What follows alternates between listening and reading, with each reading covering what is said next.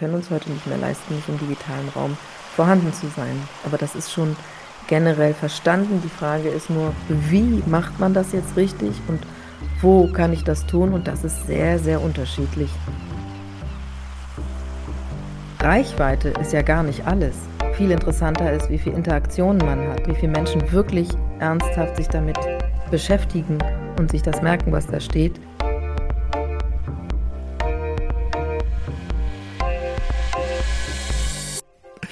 Und damit herzlich willkommen beim Windtauch Podcast. Mein Name ist Tobias Sauer und ich bin heute hier mit der Ariadne Klingbeil. Hallo Ariadne.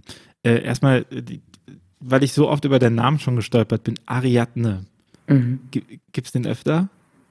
Ja, es gibt den öfter, allerdings eher in Griechenland. Das ist die griechische Variante von dem Namen Ariane. Hm, dann äh, äh, sag uns doch mal, wer bist du, was machst du?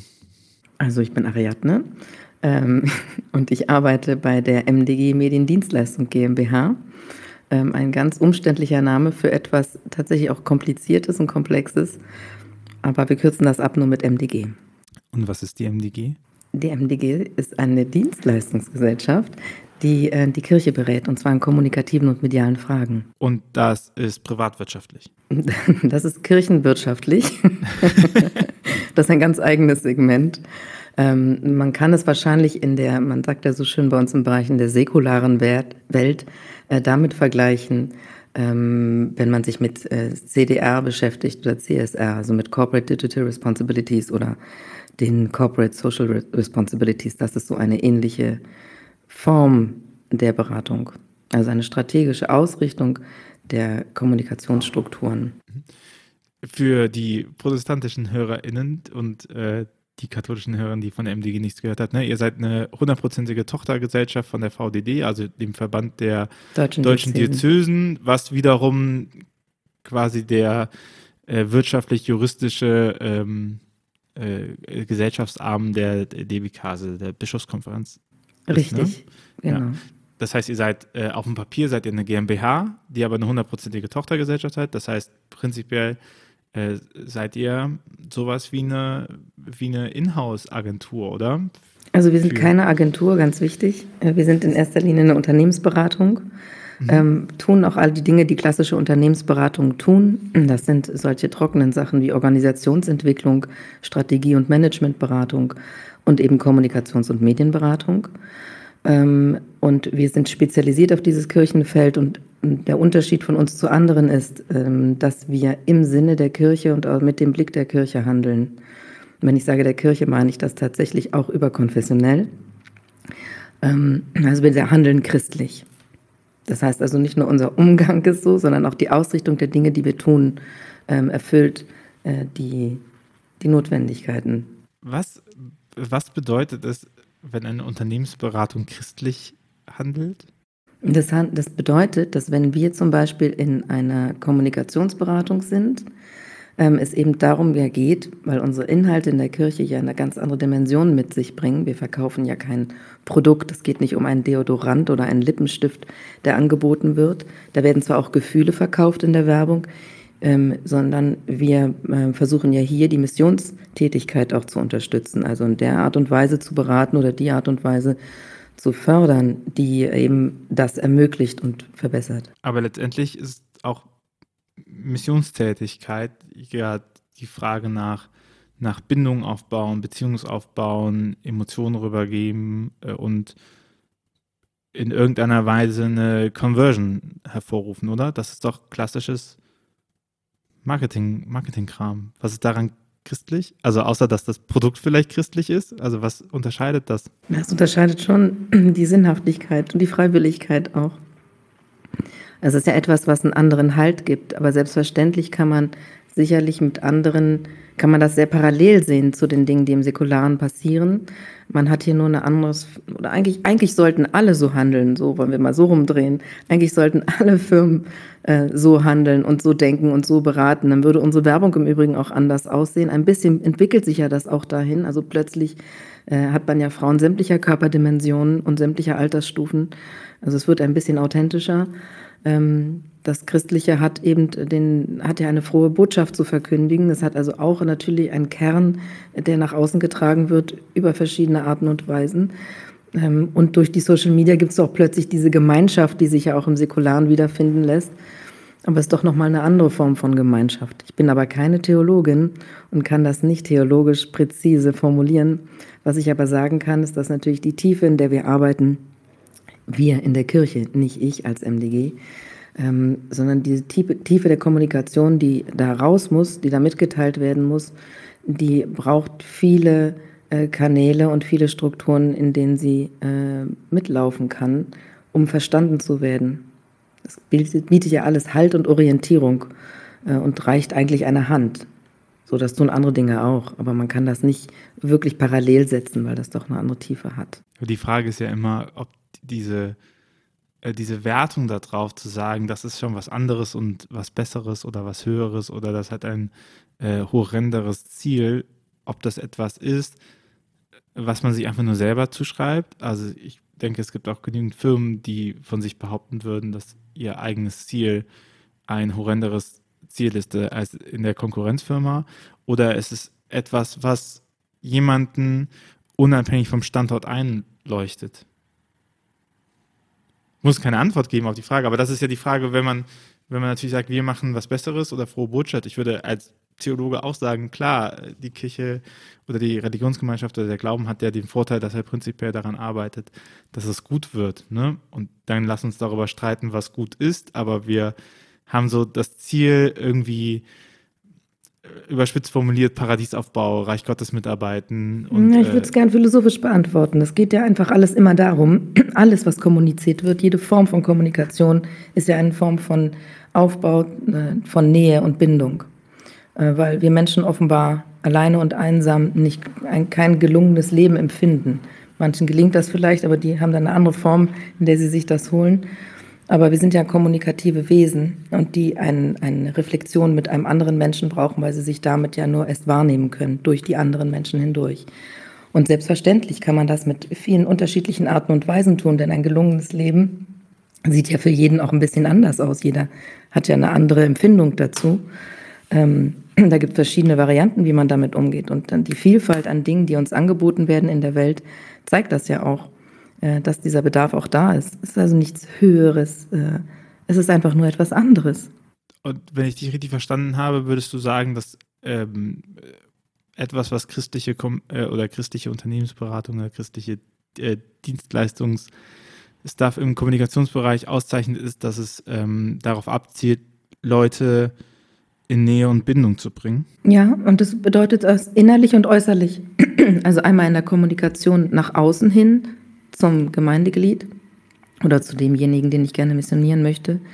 Ähm, und es bedeutet aber auch nach innen hin, dass es eine andere Art und Weise der Zusammenarbeit zum Beispiel auch gibt.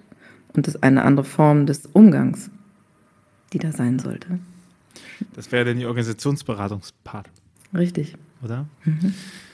Ähm, wir gucken da gleich noch drauf, weil du, ihr habt ja auch den äh, Religionskommunikationsmonitor, ähm, religiöse Trendmonitor heißt Es gibt einen Religionsmonitor. MDG Trendmonitor, genau. religiöse Kommunikation. Richtig. Nicht zu verwechseln mit den Religionsmonitor, äh, der ein anderes Von der Bertelsmann Stiftung. Genau. genau. ähm, aber vorweg, du hast gesagt, du bist keine Theologin. Äh, das ist in Kirche ja ungewöhnlich, dass äh, Geschäftsführungsstellen von Nicht-Theologen oder Nicht-SozialpädagogInnen äh, besetzt werden. Wie bist du denn hier zu dem Job gekommen? Was hast du gemacht davor? Wie viel Zeit haben wir bei das? Ach, wir haben sehr viel Zeit, bitte. Nein, also ich bin zu diesem Job gekommen durch eine ganz natürliche Entwicklung.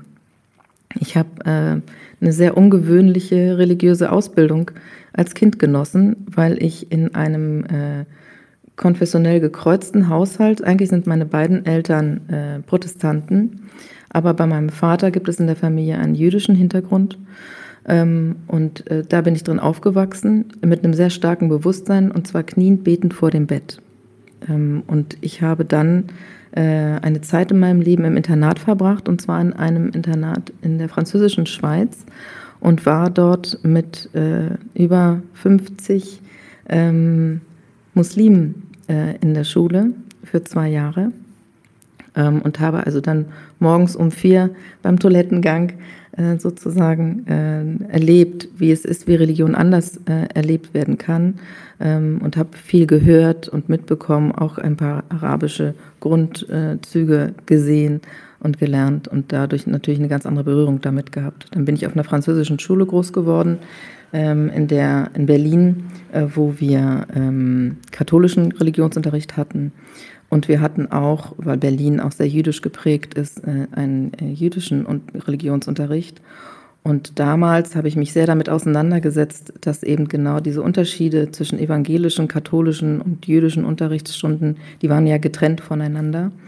Äh, und man konnte auch nicht ohne weiteres an den Kursen teilnehmen. Also man musste dann sehr proaktiv werden und da gab es dann so Diskussionen und wie man damit umgeht und so. Und das hat mich sehr, sehr beschäftigt. Und dann bin ich sehr, sehr schnell dadurch in die Rechtsphilosophie, die Philosophie gerutscht, äh, von meinen Interessenfeldern her. Habe dann ähm, Jura studiert und bin dann im Jurastudium eben in der Rechtsphilosophie zur Ethik gekommen und habe dann die, durch die Ethik die Medienethik entdeckt.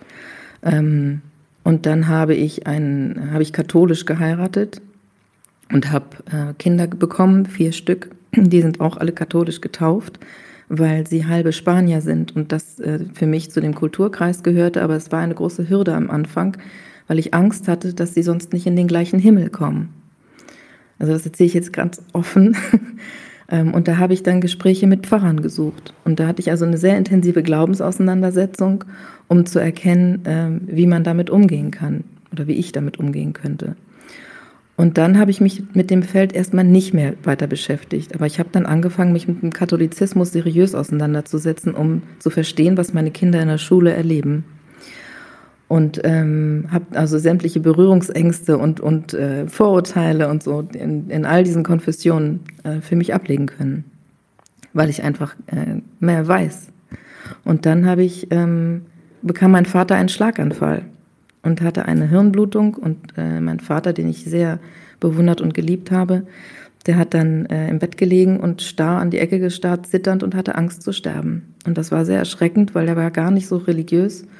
Und ähm, meine Eltern waren auch gar keine Kirchenglieder. Und dann habe ich ihn, äh, habe ich ihn angesprochen und habe ihm hab versucht, irgendwie Kontakt zu ihm aufzunehmen und habe dann Ärzte gesprochen und was man so tut. Und dann kam mir die Idee, einfach dem Pfarrer, der meine vier Kinder getauft hatte, der Gemeinde anzurufen und den um Hilfe zu bitten und habe ihm gesagt, können Sie nicht mal gucken kommen? Ich weiß nicht, was man da machen kann. Gibt es irgendetwas Spirituelles, wie man jemanden, der so eine Angst hat zu sterben, einen Halt geben kann? Und dann meinte er, und habe ihm aber gesagt, es tut mir aber leid, meine Eltern sind nicht in der Kirche und ich weiß nicht, ob sie dann überhaupt kommen würden. Aber sie haben mir meine vier Kinder getauft, vielleicht kommen sie dann trotzdem. Und dann hat er gelacht und meinte zu mir, nein, äh, Sie sind ja hier in meinem Wohnkreis, Sie sind meine Schäfchen. Äh, selbstverständlich komme ich vorbei. Und dieses selbstverständlich komme ich vorbei hat er drei Jahre lang äh, einmal im Monat gemacht.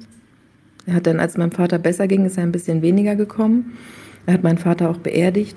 Und es ist eine sehr schöne Beziehung entstanden zu dem Pfarrer. Und da habe ich dann sehr viele Dinge hinterfragt. So weit, dass ich äh, beginnen wollte, Theologie zu studieren, weil es mich dann doch sehr gefesselt hat. Und ich wollte ihm dann etwas zurückgeben für dieses Opfer, was er uns gebracht hat, ähm, weil er hatte gar nichts davon, weder eine tolle Spende, noch äh, meine Eltern sind auch gar nicht gleich wieder eingetreten.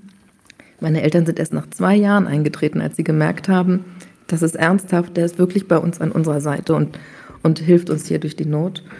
Ähm, und sind dann, bei meiner Mutter brach dann die ganze Kindheit auf, die also sehr religiös ist und die äh, plötzlich auch in die Kirche wieder geht und da ein, ein, ja, dadurch plötzlich wieder einen Kontakt dazu hat. Und äh, dann habe ich ihm gesagt, ich will ihm was zurückgeben und ich dachte an 250 Euro. Und er, und er dachte, sagte mir dann, du, ich brauche kein Geld, ähm, ich brauche äh, Wissen. Und ich habe deinen Lebenslauf angeschaut und du bist ja Unternehmensberaterin und das sind bei uns im Bezirk drei ähm, ähm, Gemeinden zusammengelegt worden in der Jugendarbeit. Und ich brauche jemanden, der mir die Jugendarbeit konzipiert, äh, die Struktur. Ich weiß nicht genau, wie man das sonst macht. Kannst du dir das mal angucken? Dann dachte ich, was braucht denn die Kirche für eine Beratung? Für mich war die Kirche immer so was ganz Normales, was immer da ist und von sich aus funktioniert. Ja? Äh, und so ein sicher, es war für mich immer ein sicherer Hafen. Äh, so. Und dann kam ich halt äh, dahin und war das erste Mal in so einem Gemeindekirchenrat und habe einen Schreck gekriegt, ähm, die Diskussionen und dann wurde zwischendrin die Gitarre rausgeholt und ein Lied gesungen und dann wurde ein Psalm zitiert und das alles in so Geschäftsgesprächen. Ähm, und sogar die Streitigkeiten wurden dann äh, andere, in anderen Arten und Weisen überbrückt und fand das erstens sehr spannend und zweitens habe ich dann auch gesehen, dass tatsächlich der Beratungsbedarf sehr groß war. Und dann habe ich das äh, aufgenommen und dann habe ich festgestellt, das ist sehr spannend. Und dann bin ich im Erzbistum Berlin zu Fortbildungen gegangen für Ehrenamtler äh, die das sehr großartig dort machen. Und hatte dann das große Glück, äh, jetzt, ich glaube, sie heißt Pfeffermann, Anja Pfeffermann, äh, zu haben, die äh, in Berlin ähm, Politikberatung gemacht hat. Ähm, und bin dann, äh, habe dann katholisch.de kennengelernt und das Bistum Essen und all diese wirklich tollen Sachen, die dort stattfinden im Online-Bereich und dachte, mein Gott, das ist ja richtig aufregend. Und ich komme beruflich eigentlich aus diesem Online-Bereich äh, und merkte dann zum ersten Mal, was, das, was da noch brach liegt und eigentlich zu tun wäre. Und dann bin ich auf einen katholischen Medienkongress gegangen, um äh, ein bisschen Inhalte mehr anzugucken, was es so gibt in diesen Feldern, weil ich ja aus der Medienwissenschaft kam. Ähm, und bin dann äh, in, äh, zu den Salzburger Hochschulwochen gegangen und habe mich halt fortgebildet, weil mir sehr schnell klar war, dass das Vokabular, was man eben im Marketing nutzt, nicht das Richtige ist und dass es auch andere Arten und Weisen gibt, wie mit diesen Themenfeldern umgegangen wird. Ja, es geht darum, mehr Menschen zu erreichen. Ja, es geht darum, eine Nachricht zu transportieren auf verschiedenen Arten und Wegen. Ähm, aber es geht ja vor allen Dingen darum, eben Halt und Orientierung zu finden. Und das ist etwas anderes. Das kann ich mit einem Deo nur so lange haben oder mit einem Parfum äh, solange es äh, voll ist und wenn es alle ist, ist es leer. Da muss ich eine neue Flasche kaufen. Das ist bei uns ganz anders. Wenn unsere Werte transportiert sind oder verstanden sind, wenn ein Mensch da drin seinen Halt findet, dann bleibt er dabei. Und dann beschäftigt er sich damit, das wächst in ihm, das bildet sich fort, das ist lebend sozusagen. Ja? Äh, und das haben die anderen, die anderen Dinge, die anderen Gefühle, die einem angeboten werden über Dinglichkeiten, können das nicht transportieren. Und das fand ich sehr, sehr spannend. Und so bin ich da hingekommen. Und dann habe ich äh, beim Katholischen Medienkongress in einem Gespräch, ein Fachgespräch begonnen und daraus ergab sich ein Jobangebot. Und dann habe ich bei der ähm, MDG angefangen als äh, Social Media und Digitalisierungsberaterin und hatte so gut wie gar keinen Auftrag, weil es äh, einfach niemanden gab, der das machen wollte. Und dann habe ich angefangen, das fortzubilden, also einfach das Feld zu öffnen und dafür vorne zu stehen und ganz viel darüber zu reden. Und dabei ist was entstanden. Dabei sind äh, kleine Dinge entstanden. Und ich habe das Thema Sinfluencing dann äh, ausgegraben, habe mich also mit Influencern beschäftigt, habe das angefangen zu schulen. Äh, und dann äh, bin ich weiter in diese Unternehmung hineingewachsen. Und als es dann einen äh, Generationswechsel gab hier im Unternehmen, dann wurde mir das angetragen, was eine große Ehre war tatsächlich. Äh, und ich war sehr überrascht, dass das möglich ist in dieser Konfessionsverschiedenheit aber es ermöglicht mir, die Dinge anders betrachten zu können. Ich berate beide Kirchen, evangelisch und katholisch. Sie haben eine unterschiedliche Form der Kommunikation, äh, die sie auch nutzen können, nur in ihren unterschiedlichen Arten und Weisen. Ähm, aber ich habe eben eine, eine, eine, andere Sichtweise. Ich bin nicht selber betroffen, ähm, wenn ich diese Dinge berate, sondern ich bin immer außerhalb, das und, außerhalb dessen. Und das Besondere der MDG ist, dass wir stehen dafür, den Solidaritätsausgleich zwischen den Diözesen in der Kommunikation herzustellen. Das heißt, ich versuche darauf zu achten äh, und schaue mir das auch an, auf wen ich zugehen kann, wer da Unterstützung braucht in irgendeiner Form. Das ist eine Dienstleistung, die da an der Stelle die DBK eben als Verband ihren Diözesen zur Verfügung stellt, das zu professionalisieren und zu unterstützen. Und dafür bin ich dann da. Und das macht nicht nur sehr großen Spaß, es ist tatsächlich sehr, eine sehr sinnhaft erfüllende Aufgabe. Ich hatte noch nie einen so schönen, äh, inhaltsreichen, erfüllenden Job. Im Vorgespräch hast du, als du gehört hast, dass ich katholischer Theologe bin, spöttisch gesagt, ach, ein Überzeugungstäter. Und jetzt, wenn ich deine Geschichte höre, äh, würde ich sagen, Ariadne, eine Überzeugungstäterin. Ja, das Job. bin ich. Absolut. Ich finde, dass Religion ein sehr wichtiges, also ist ein gefährliches Instrument, wie wir in der Geschichte sehen. Es ist ein sehr wichtiges Instrument, das mit sehr viel Verantwortung und Bewusstsein angewandt werden soll. Und wenn ich dabei helfen kann, das zu tun, mache ich das sehr gern. Ich würde gerne mit dir, ähm, weil das deine Geschichte hergibt, eine, äh, eine These, die ich habe, diskutieren.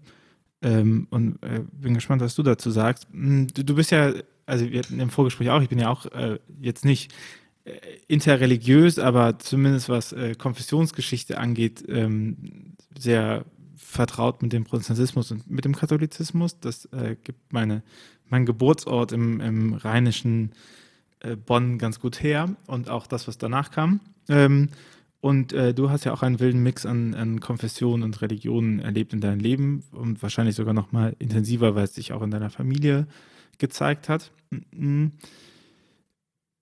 Und etwas, was mich schon seit der, seit der Messdienerarbeit beschäftigt, während ich gleichzeitig Messdiener war und in der evangelischen Jugendarbeit bin, ist diese Idee davon, ähm, die in der Ansprache läuft, dass man denkt, man müsste konfessionell ansprechen. Also man müsste sagen, es gibt die katholische Jugendarbeit, es gibt die evangelische Jugendarbeit. Es gibt die katholische Frauenarbeit, es gibt die evangelische Frauenarbeit. Und äh, wenn ich äh, damals war schon mein Punkt zu sagen, ja, mein Gott, lass uns doch mal christlich anfangen und dann gucken wir mal weiter. So, also, ne, was was bedeutet, also was ist, sind die großen Unterschiede unter den Konfessionen? Natürlich gibt es Unterschiede und es, äh, ne, aber die gehen viel ins Organisatorische hinein oder die Art und Weise, wie man nachher strukturiert. Der, der Kern zu sagen, man glaubt an etwas Transzendentes, was einen persönlich berührt und sich persönlich inkarniert hat in der Welt, das ist ja, das ist ja etwas, was äh, wir Gott sei Dank in beiden Konfessionen teilen. Und wenn ich jetzt ähm, nochmal stärker auch in äh, digitale Kanäle gucke und schaue, wer ist denn heutzutage jemand, der äh, in diesem Thema ähm, Menschen auch binden kann, also der Community aufbaut, dann stelle ich fest in meinem Netzwerk und in verwandten Netzwerken, ähm, dass wir immer mehr, gerade in dieser Ansprache von Spiritualität, in einem postkonfessionellen Zeitalter leben, weil es den Leuten ziemlich egal ist, ob die Personen, mit denen sie gerade sprechen, welcher Konfession sie angehören, sondern es viel relevanter ist, ob die Person es schafft, ähm, dieses, äh, die, das, was du gesagt hast, ne, diese äh, ähm, etwas zu kommunizieren, was auch noch, was auch noch hält und was in einem wachsen kann. Ja, also ich kann dir recht geben, indem man kann nicht sagen die Leute, ja. Ähm, wenn wir davon sprechen, Menschen erreichen zu wollen, die nicht mehr mit der Kirche groß geworden sind. Also du und ich, wir sind beide mit der Kirche groß geworden. Wir haben beide eine Bindung dazu und haben äh, Kenntnis darüber, was das möglich macht. Ähm, ich bin so berühmt für meine unglücklich gelungenen Beispiele, aber ich versuche es mal. Ähm, ich möchte das gerne ein bisschen vergleichen mit einem Musikinstrument. Wenn man, die Welt der Musik ist sehr speziell. Ja, die hat Noten, die hat ganz andere Schrift äh, als, als Buchstaben.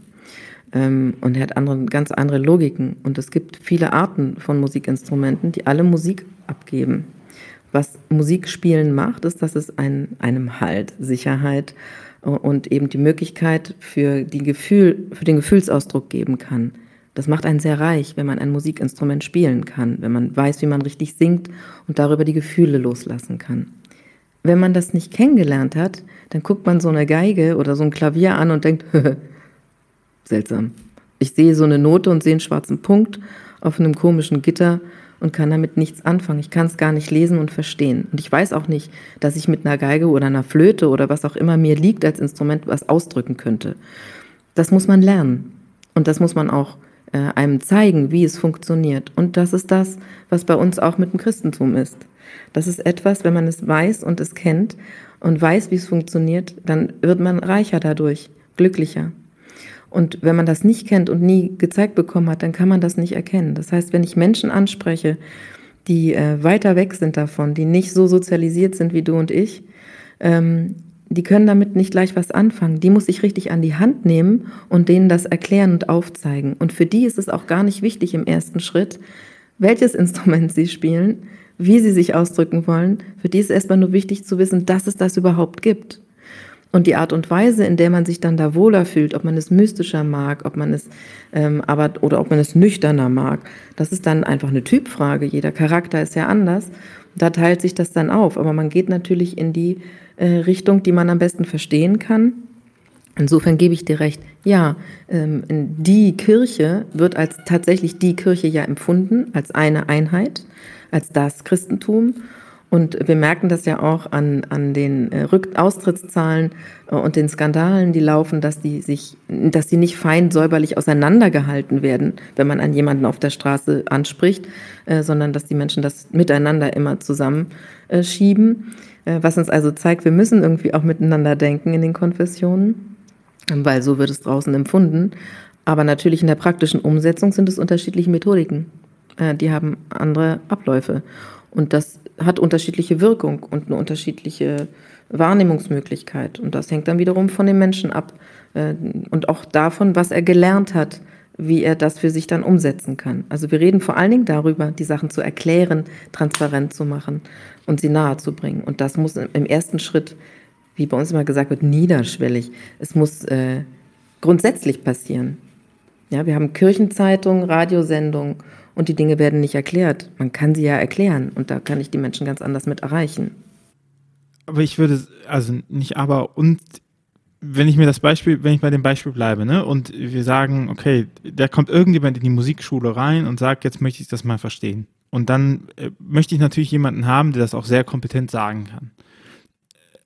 Ich meine aber, äh, wenn man, wenn man äh, Glaubenskommunikation betreibt, und äh, das ist etwas, was äh, meines Erachtens viel fehlt. Dann ist es das, wie bekomme ich denn jemanden dazu, dass der mal sagt, ich habe Bock, ein Instrument zu lernen.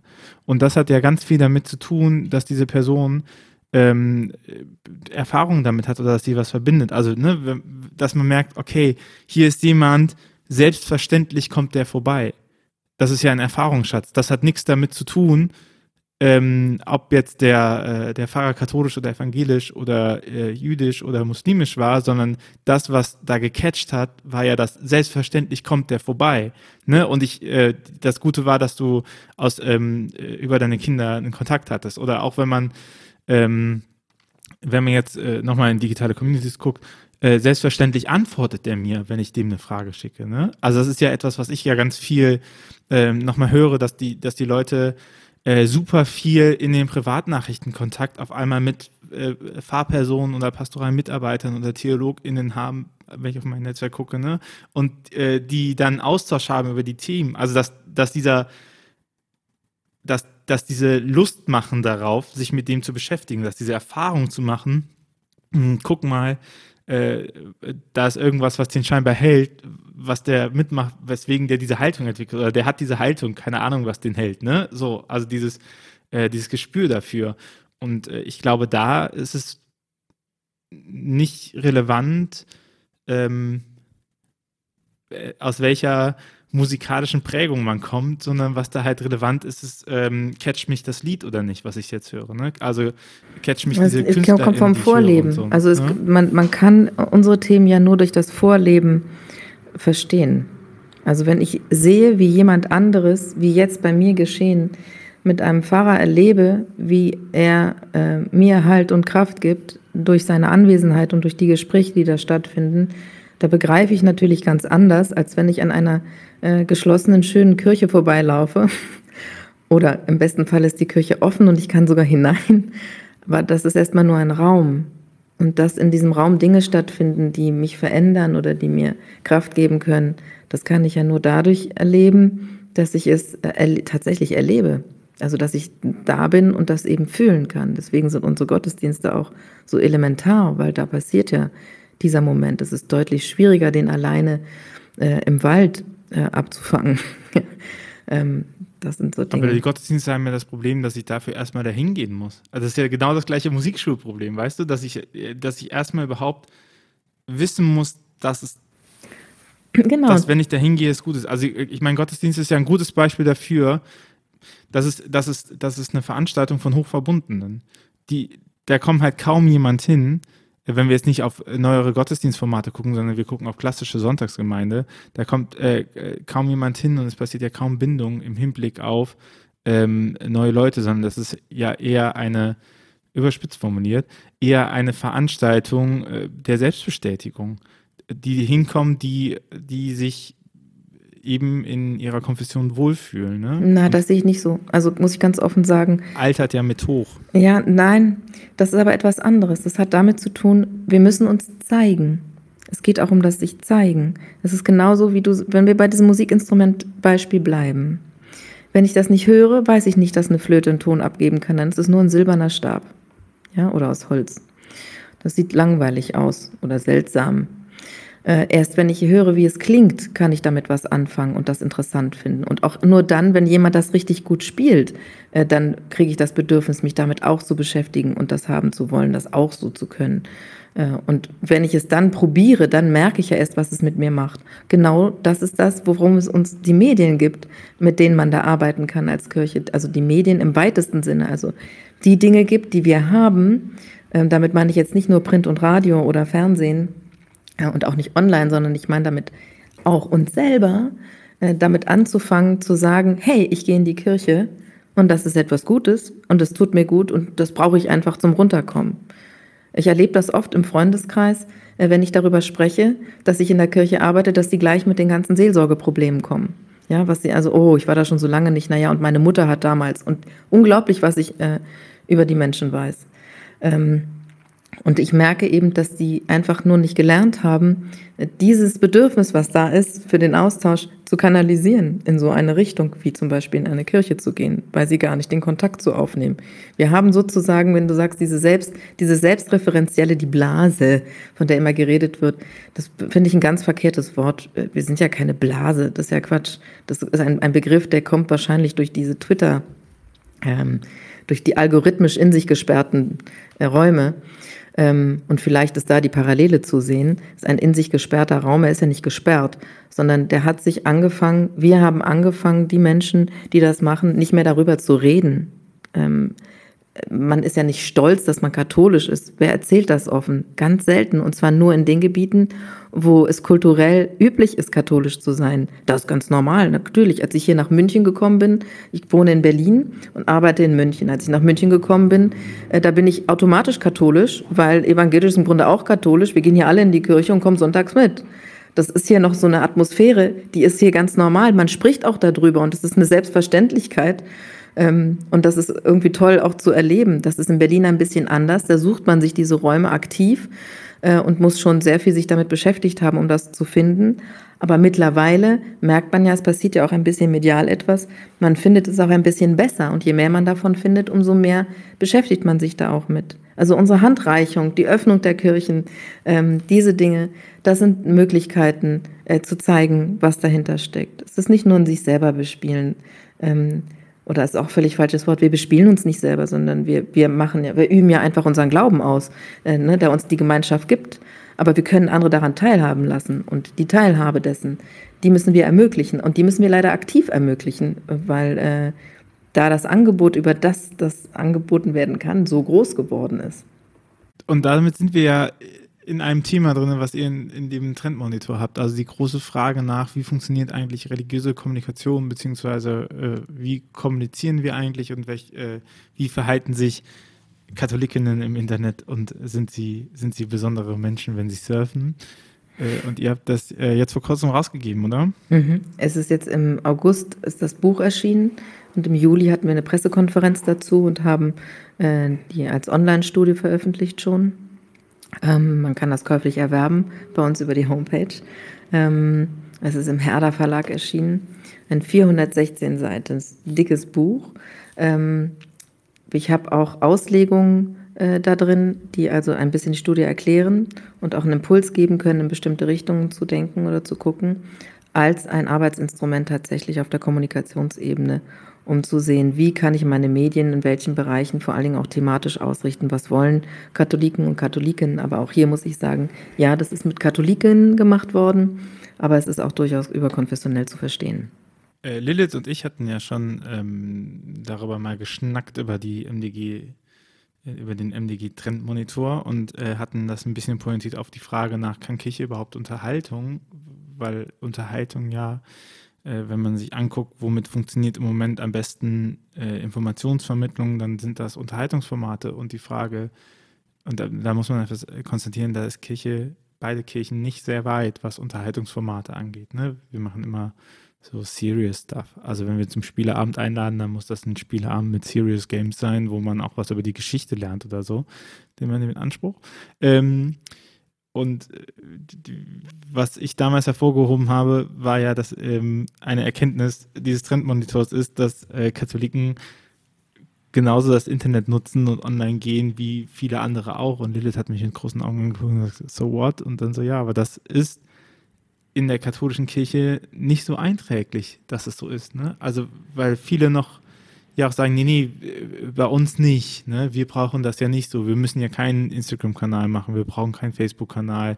Die kommen ja auch so oder diese Haltung von, ja, man sieht ja die Kirche, ne?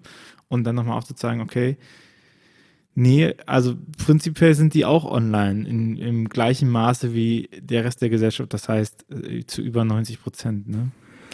Also es ist so, dass die bestimmt, dass mm, ein Katholik oder auch ein Evangele sind ja ganz normale Menschen. ja? Ähm, und die benutzen ihre Medien und ihre Dinge genauso wie alle anderen Menschen auch. Das unterscheidet sie in nichts. Äh, die Frage ist ein bisschen, wo suchen sie ihr religiöses Angebot? Und das sucht man immer da, wo man es gelernt hat, es zu suchen. Und das paart sich mit dem, was ich an Mediennutzungsverhalten gelernt habe und mit dem ich groß geworden bin. Das heißt, man muss eine Überkreuzung finden zwischen dem, was der Mensch schon gewohnt ist, wo er seine Informationen herholt, und äh, dem, wo er, äh, was er selber zu Hause tatsächlich nutzt. Also ich weiß zum Beispiel, ich bin fast 50 Jahre alt ähm, und ich weiß zum Beispiel, ähm, dass ich, äh, dass ich, also ich, auf dem Handy nutze ich ganz viele Dinge mittlerweile. Und ich traue mich auch und ich weiß auch mittlerweile schon, wie ich mit meiner Uhr bezahlen kann. Und deswegen bin ich auch offen dafür, ein religiöses Angebot auf diesen Kanälen zu suchen. Und sogar noch weiter, je mehr ich das kann, umso mehr suche ich das sogar in dem Bereich, weil mein Nutzungsverhalten sich immer mehr dahin verlagert. Das liegt jetzt an meiner Altersstufe, weil ich Kinder habe. Ich bin gezwungen, mich damit auseinanderzusetzen. Äh, und das ist passiert in der Corona-Zeit. Wir waren alle gezwungen, uns medial anders äh, zu vertiefen, gerade auch in den höheren Altersstufen. Und so gab es zum Beispiel in, in Altersheimen in Berlin zumindest ähm, iPad-Schulungen für ältere Menschen, damit die mit ihren Familien Kontakt aufnehmen konnten über Zoom oder irgendeine andere Videovarianten. Äh, und da haben die gelernt, iPads zu nutzen. Also ist für die plötzlich, dass da eine Kirchenzeitung drin ist, nicht mehr so ungewohnt, sondern es ist mehr so, wieso ist das da nicht drin? Das entsteht ganz langsam. Äh, und natürlich ist die Altersstufe, die eben noch mit der Kirche aufgewachsen ist, als ein großes Happening und das eben noch kennt, ähm, die ist mit den, mit den Printmedien, mit den klassischen Medien aufgewachsen, mit den Analogmedien und eben das Digitale noch nicht so gewohnt und wächst da jetzt aber gerade hinein. Deswegen gibt es also eine Überschneidung. Äh, und vor allen Dingen, wenn wir in die Zukunft gucken und das eben strategisch planen, als Unternehmensberatungs gesprochen, ähm, dann wird es eine, eine Umgewichtung geben. Man braucht immer so eine Medienwaage, ja, wo man alle Medien hat und die man dann eben in unterschiedlichen Gewichtungen miteinander nutzen kann. Das heißt, wir können uns heute nicht mehr leisten, nicht im digitalen Raum vorhanden zu sein. Aber das ist schon generell verstanden. Die Frage ist nur, wie macht man das jetzt richtig und wo kann ich das tun? Und das ist sehr, sehr unterschiedlich. Ähm, sehr unterschiedlich hängt ja auch sehr stark von den Nutzergruppen ab. Ich habe das Gefühl, ihr habt in dem Trendmonitor vor allen Dingen geguckt, äh, wie schaffen wir es, mit den Leuten zu kommunizieren, die mit Kirche verbunden fühlen, oder? Also ihr habt so ein bisschen Bestandspflegekommunikation geschaut. Nein, der, nein, der, der Trendmonitor baut ja auf, auf äh, das sind 40 Jahre, hat er jetzt äh, schon stattgefunden. Alle zehn Jahre erscheint er. Und er baut also auf diesen Daten der vorherigen Trendentwicklungen aus. aus. Und wir haben ja nur Katholiken befragt. Ich habe ja nicht äh, allgemein gefragt. Allerdings haben wir drin äh, sehr wohl die Befragung, ob Religiosität als solche sich verändert, also doch auch auf einer Metaebene gedacht ähm, und eben erkennen können oder sehen können, sehr schön konstant, äh, dass die Religiosität als solche nicht abnimmt. Aber die Art und Weise, wie die Menschen dieses Bedürfnis, das religiöse Bedürfnis ähm, abrufen, ähm, die verändert sich.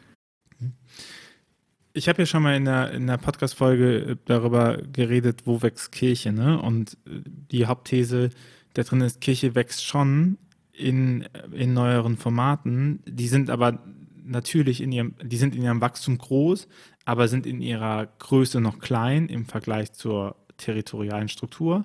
Und dass wir aber seit spätestens 2009 äh, schon wissen, wie territoriale Struktur stirbt. Ne? Auch äh, bi biologisch bedingt, aber auch durch ähm, Mitgliederaustritte etc. So, also die, die territoriale Struktur sinkt in den Mitgliederzahlen. Ne? Das ist ja auch kein Geheimnis. Und dann hast du solche, ähm, solche Initiativen wie zum Beispiel United for Rescue, die schaffen viele äh, an christliche, christliche Werte oder christliche Weltvorstellungen ähm, zu sensibilisieren oder auch zu motivieren da drinne. Du hast, äh, du hast Accounts wie Theresa Liebt, äh, Josephine Teske, äh, äh Maike Schöfer ähm, und auch Kira Initiativen. Bär. Hm? Kira Bär. Für Kira, genau, Kira Bär. Äh, auch, auch eine gute, äh, wo, wo du siehst, dass, dass Leute ähm, sich mit denen connecten und wo du auch sagen musst, hey, die haben eine Reichweite, die geht über die Reichweite von territorialen Fahrpersönlichkeiten hinaus. Aber die Leute, die sie, ähm, mit denen sie halt arbeiten, sind Leute, die sich wahrscheinlich in den Anfangsstadien gar nicht als, äh, als konfessionell gebunden bezeichnen würden. Ne? Also es gibt Unterschiede zwischen den Accounts, was konfessionelle Bindungen Sehr große Unterschiede, aber das ja. möchte ich gerne auf eine andere Ebene bringen, wenn du das Beispiel anbringst. Also da redest du ja gerade von dem Influencer-Phänomen. Wir reden ja über zwei Dinge. Wir reden ja einmal darüber, dass die älteren Altersstufen einfach aussterben, verschwinden und eben unser Angebot nicht mehr so nutzen können und darüber, dass die neuen nachwachsen und die sind in der Orientierungsphase. Wo finde ich mein religiöses Angebot? Und ich würde jetzt sagen, dass äh, diese Formate, die du gerade benannt hast, diese Frauen, äh, aber es gibt auch Männer in den Bereichen, ähm, die ähm, sind dabei, äh, quasi aufzuzeigen, wie das gehen kann. Reichweite ist ja gar nicht alles. Ich habe gar nichts von der Reichweite. Viel interessanter ist, wie viel Interaktionen man hat. Ja, wie viele Menschen wirklich ernsthaft sich damit beschäftigen und sich das merken, was da steht und wo also dann etwas wirklich transportiert wird. Nur die kurze Wahrnehmung, wir kennen das alle auf Instagram, das Hochscrollen, äh, das dauert wie viele Sekunden? Ich gucke vielleicht zwei Sekunden so einen Beitrag an und wie oft geht man tatsächlich dann äh, rein und guckt sich dann den, den, Stream dazu an und das kurze Reels oder so? Ähm, das ist ganz schön selten. Das kann man ja nur dann machen, wenn man zufällig einen Kopfhörer auf hat und man gerade die Ruhe dafür hat äh, und so nicht unterbrochen wird und nicht gerade beim Einkaufen ist und so. Ähm, das, das ist der Vorteil sozusagen von einem Podcast, den man also auch hören kann, während man etwas anderes tut und zwischendrin ein- und aussteigen kann geistig. Ähm, bei so kleinen Videobildformaten ist das nochmal ein bisschen anders. Aber natürlich wächst da etwas nach.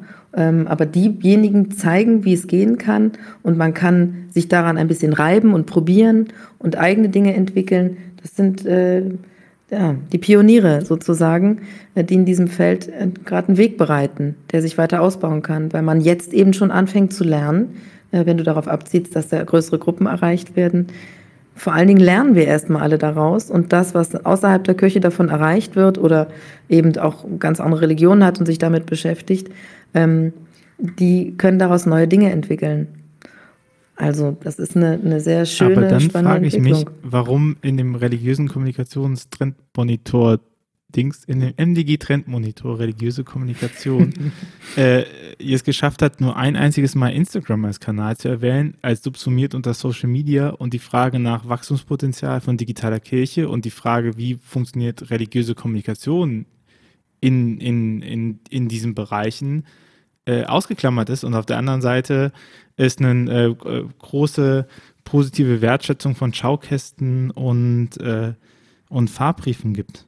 Ja, nein, das ist nicht ausgeklammert, sondern wie gesagt, dieser Trendmonitor, die Datenbasis, das ist mit den Instituten Sinus und Allensbach erstellt worden, ja. die basiert ja auf ähm, mehreren Jahrzehnten. Die also, das muss man so machen, damit man bestimmte Datensubstanz hat und wirklich beurteilen kann, was da passiert. So eine Studie gibt es auch sonst nicht nochmal, äh, die sich damit so beschäftigt. Ähm, und dadurch hat man eben die modernen Medien, die ja erst in den letzten zehn Jahren in der Kirche benutzt worden sind, können noch gar nicht da in der Tiefe so drin sein. Die sind ja erst nach und nach entstanden. Ich kann das jetzt erst nach und nach da einbauen in diesem Format der Trendbefragung. Separat haben wir uns selbstverständlich mit den Social Media auseinandergesetzt und eine völlig eigene Studie dazu gemacht, die wir aber nicht herausgegeben haben, sondern mit der wir uns, die wir benutzen zum Arbeiten und der wir Dinge anschauen, wie sich die, die Kanäle so entwickelt haben und entwickeln Und Instagram bedürfte zum Beispiel mal einer ernsthaften Überprüfung mit der, mit der Bildgestaltung und dem tatsächlichen Interaktion. Nur da sage ich auch ganz offen, wer soll das bezahlen? Da liegen wir bei mehreren 100.000 Euro, die, die, das ist dann nicht mehr verhältnismäßig. Was wir aber sehen können, ist, dass da natürlich eine Entwicklung ist. Und der Monitor beschäftigt sich sehr wohl damit, weil er nämlich aufzeigt, wie die Themen wo platziert sein können, weil die Altersstufen da drin ja analysiert worden sind. Und Schaukästen, Fahrbriefe, das sind Elemente, die erreichen die Menschen, die online noch nicht so da sind. Die erreichen aber auch andere Menschen, die auch online aktiv sind, wenn sie nämlich zufällig zum Bus gehen und dass ein Schaukosten gut aussehen sollte und ein tolles Format haben sollte und vielleicht sogar einen kleinen Bildschirm integriert haben sollte, der den Kalender aktualisiert und das schick aussehen kann und dann Leute anzieht, das denke ich ist keine Frage, die wir uns stellen müssen. Das ist eine Selbstverständlichkeit, aber die ist auch sehr schwer, weil wir dann natürlich darüber reden, dass Menschen, die ihr ganzes Herzblut da reingegeben haben in ihrer Ehrenamtstätigkeit, plötzlich von lila auf grün umändern sollen oder so und vielleicht grün nicht gerade die Lieblingsfarbe ist und dann wird es plötzlich sehr kompliziert. Aber wichtig ist das in jedem Falle. Ja, weißt du, ich frage nach, ähm, weil für mich natürlich die Frage besteht, wie schafft man äh, auch die Trendwende innerhalb der religiösen Gemeinschaften, weil wir, äh, also ich meine, das ist ja kein Problem nur von Kirche, die, die Frage nach, äh, nach Generationsaustausch, also nicht Austausch, sondern Generationsgerechtigkeit, ähm, nach, nach äh, Generation nachwachsen, nach neue Räume eröffnen etc. Und wenn wir natürlich sagen, okay, wie wir gucken mal, wer sie alles als katholisch definiert hat und äh, die befragen wir drin. Also ich weiß, dass die Studie so äh, äh, gesetzt ist. Ich wollte nur zeigen oder ich wollte nur sagen, woher meine Nachfragen kommen. Ja, mhm. dann äh, guckt man natürlich auf den Bereich drauf, die ja da sind, weil sie noch zufrieden sind. So, weil die irgendwie noch sagen, ja, katholisch kann ich mich irgendwie noch identifizieren etc. Aber wer wir haben ja das Konstrukt, dass, wenn wir nochmal davor auf Postkonfessionalität gucken, dass es vielleicht gar nicht so wichtig ist, als was sie sich definieren, sondern dass gerade im freikirchlichen Bereich ja gerade die Definition Christ viel stärker ist als die Definition, ich gehöre zur ICF oder so. Ne? Und dass du ähm, ähnliche Konstrukte auch hast mit Leuten, die sagen, ich glaube an Gott, aber nicht so wie die Kirche das sagt, ne? wo, du, wo du ja eine große Basis hast an Menschen, die empfänglich sind, ähm, ich nenne die Zielgruppe immer glaubensnah und kirchenfern, ähm, die, die, das, was du am Anfang gesagt hast, dieses äh, eine Kommunikation, die Nähe und Bindung führt, die dafür sorgt, dass äh, Menschen in ihrem Glauben einen Halt finden, der weiter in ihnen wachsen kann, der bestimmt auch, was nicht unlogisch ist, nachher sich in Vergemeinschaftungsformen, in öffentliche Sprachfindung, in Religion also und in Konfession, in Selbstnormierung von, äh, von Religion wiederfindet. Ne? Aber das, unser Problem ist ja, wir haben keine Pipeline gebaut von Leuten, die spirituell interessiert sind, hin zu Leuten, die sagen, wir leben das in Gemeinschaft. Und, und da fehlt uns die Kommunikationspipeline. Und wenn man, und ich, und das daher die Frage, ne? Also wenn man sich dann nicht anguckt, wie, ähm, wie religiöse Kommunikation funktioniert für Leute, die sich eben nicht als solches definieren, dann ähm, sehe ich die Gefahr hin, dass man ähm, dass, dass viele das lesen und sagen, ach so, wir brauchen halt einfach nur ein Newsletter wäre vielleicht ganz gut und den Schaufenster machen wir gut und dann haben wir religiöse Kommunikation abgehakt. Ne? Ja, das, man, das sind halt 400 Seiten. Man muss es schon wirklich echt lesen, um es wirklich, wirklich zu verstehen. Und dann, auch oh, du hast es nicht ganz gelesen. dann merkt man. Doch, doch. man merkt auf jeden Fall, dass man, man kann es anders verstehen. Oder man, es ist möglich, es wirklich richtig zu verstehen, wenn man sich damit ernsthaft auseinandersetzen will. Ähm, aber diesen Bruch, von dem du gerade sprichst, die Pipeline, ähm, da ist mir sehr wichtig mal zu sagen, dieses Phänomen, in dem wir uns befinden, das ist ja nicht nur, nicht nur ein, ein äh, uns selber zeigen Thema, also wir zeigen uns ja nicht ähm, oder nur sehr wenig, äh, sondern es ist ja auch ein Globalisierungsthema. Ähm, denn es hat nun mal eine Globalisierung gegeben. Wir merken die an allen Ecken und Enden. Wir genießen das im Supermarkt, aber im Privatleben ist es irritierend, weil es eben Dinge verändert. Ähm, und die Kirche hält auch in meinen Augen gar nicht an sich fest oder so etwas. Sie verändert sich auch. Äh, sie verändert sich in der Geschwindigkeit, wie Menschen sich eben verändern. Und das sind eben Jahrzehnte, die es braucht, um weiter zu wachsen. Wir sehen aber eben durch diese Möglichkeit im digitalen Raum, ähm, dass man Brücken bauen kann, die eben plötzlich an die Orte nicht mehr gebunden sind die eben auch ermöglichen, äh, dass ein, äh, eine Person, die irgendwo in Südafrika in der Gemeinde groß geworden ist, auch in Berlin äh, seinen Newsletter bezieht und trotzdem Teil der Gemeinde bleibt, auch wenn er woanders in den Gottesdienst geht. sowas ist möglich plötzlich. Das war vorher nicht ganz so einfach möglich. Gab es auch schon durch sehr gute Anschreiben oder einen direkten Kontakt mit dem Pfarrer. Aber das kann man eben mehr ausbauen. Ähm, und die, die Möglichkeiten, die uns das Digitale da bietet, die sind eben äh, wirklich gut. Nur da fehlt auch noch Wissen. Da fehlt ja auch noch die Fähigkeit darüber, nicht nur das strategisch anzuwenden, sondern auch ganz technisch zu wissen, wie die Dinge gehen. Zum Beispiel, dass ein Kanal, ein einzelner Kanal, den zu haben, funktioniert gar nicht, weil das eine mathematische Lösung ist, wenn man sich in Social Media be bewegt. Das hat einen mathematischen Hinterbau. Äh, das sind die Algorithmen sozusagen, in denen man sich da bewegt. Und in denen muss man laufen lernen und die miteinander sinnvoll verbinden, sonst kann man nicht gesehen werden. Und da würde ich gerne ein kurzes Beispiel nehmen äh, des Canisius Pilgerpasses. Das war ein Projekt, das wir hatten, das ist in der Corona-Zeit entstanden, durch die Unmöglichkeit, real pilgern zu können. Wir sind mikro gepilgert, wir haben das mit Live-Streamings gemacht auf Insta. Ähm, wir haben die Leute miteinander da verbunden. Ähm, wir haben anderthalb Millionen, also 1,2 Millionen Menschen erreichen können, die sich das angeschaut haben. Und es waren bestimmt nicht alles Seminaristen. Und äh, da war eine, eine große, ein großes Interesse da. Die Menschen haben das sehr, sehr positiv aufgenommen. Das Feedback war super weil wir alles bedient haben. Wir haben Facebook, Social Media, ähm, Facebook, Instagram, äh, Twitter. Ähm, es gab Newsletter, es gab eine Home, es gibt eine Landingpage, eine Homepage, eine App. Ähm, alle Varianten genommen, damit das ineinander greifen kann, eben tatsächlich real, crossmedial. Und ja, es gab auch einen Flyer äh, und es gab auch ein Heftchen dazu äh, und es gibt auch QR-Codes und es entwickelt sich auch weiter, dass man das analog alles mitnutzen kann, weil wir uns ja jetzt alle wieder begegnen können. Man kann jetzt wieder richtig pilgern. Ähm, und da haben wir das alles genutzt und eben gesehen, dass es tatsächlich funktioniert und zwar in nur drei Monaten. Ähm, und das zeigt natürlich, dass da ein Schatz vergraben ist, den wir heben können.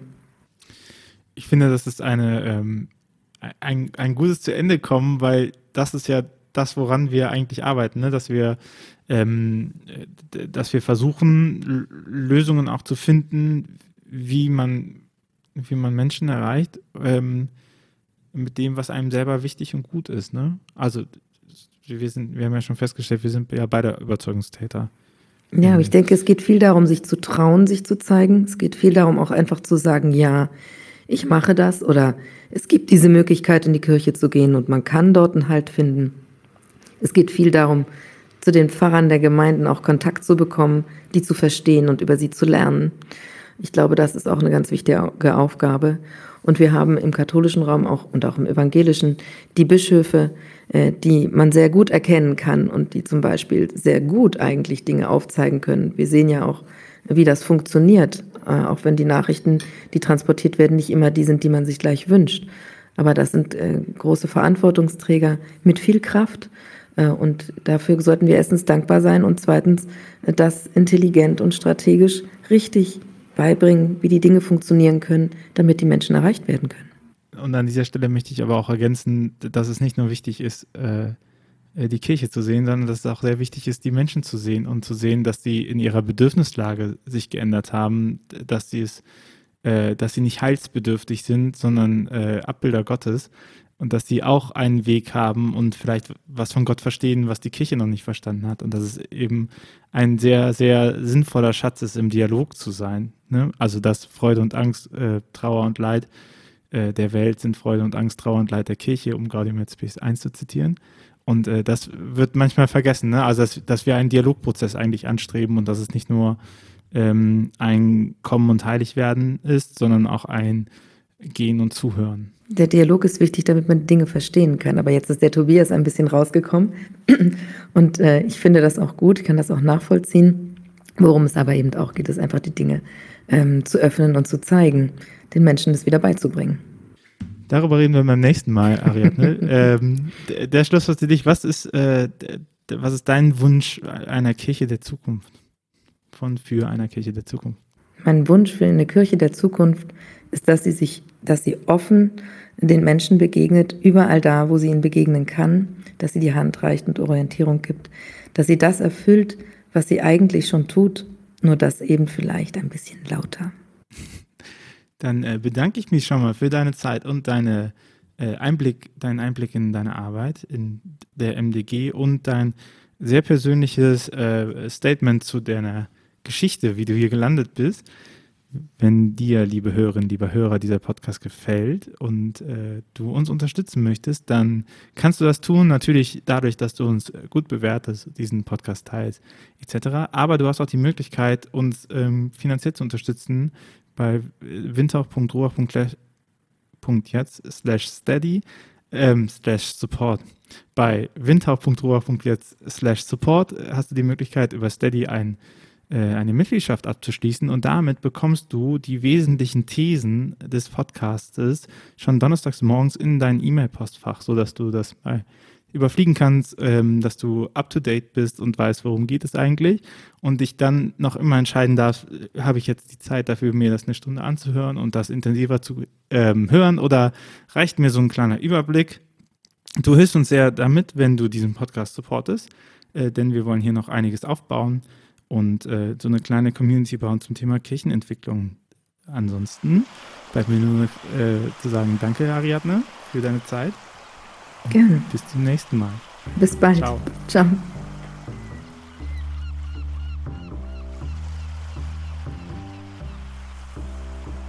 Dieser Podcast ist eine Gemeinschaftsproduktion von Ruach Jetzt und der Evangelischen Arbeitsstelle für missionarische Kirchenentwicklung und diakonischen Profilbildung MIDI. Produziert von Ruach Jetzt. Mehr Informationen findest du auf windhauch.ruach.jetzt.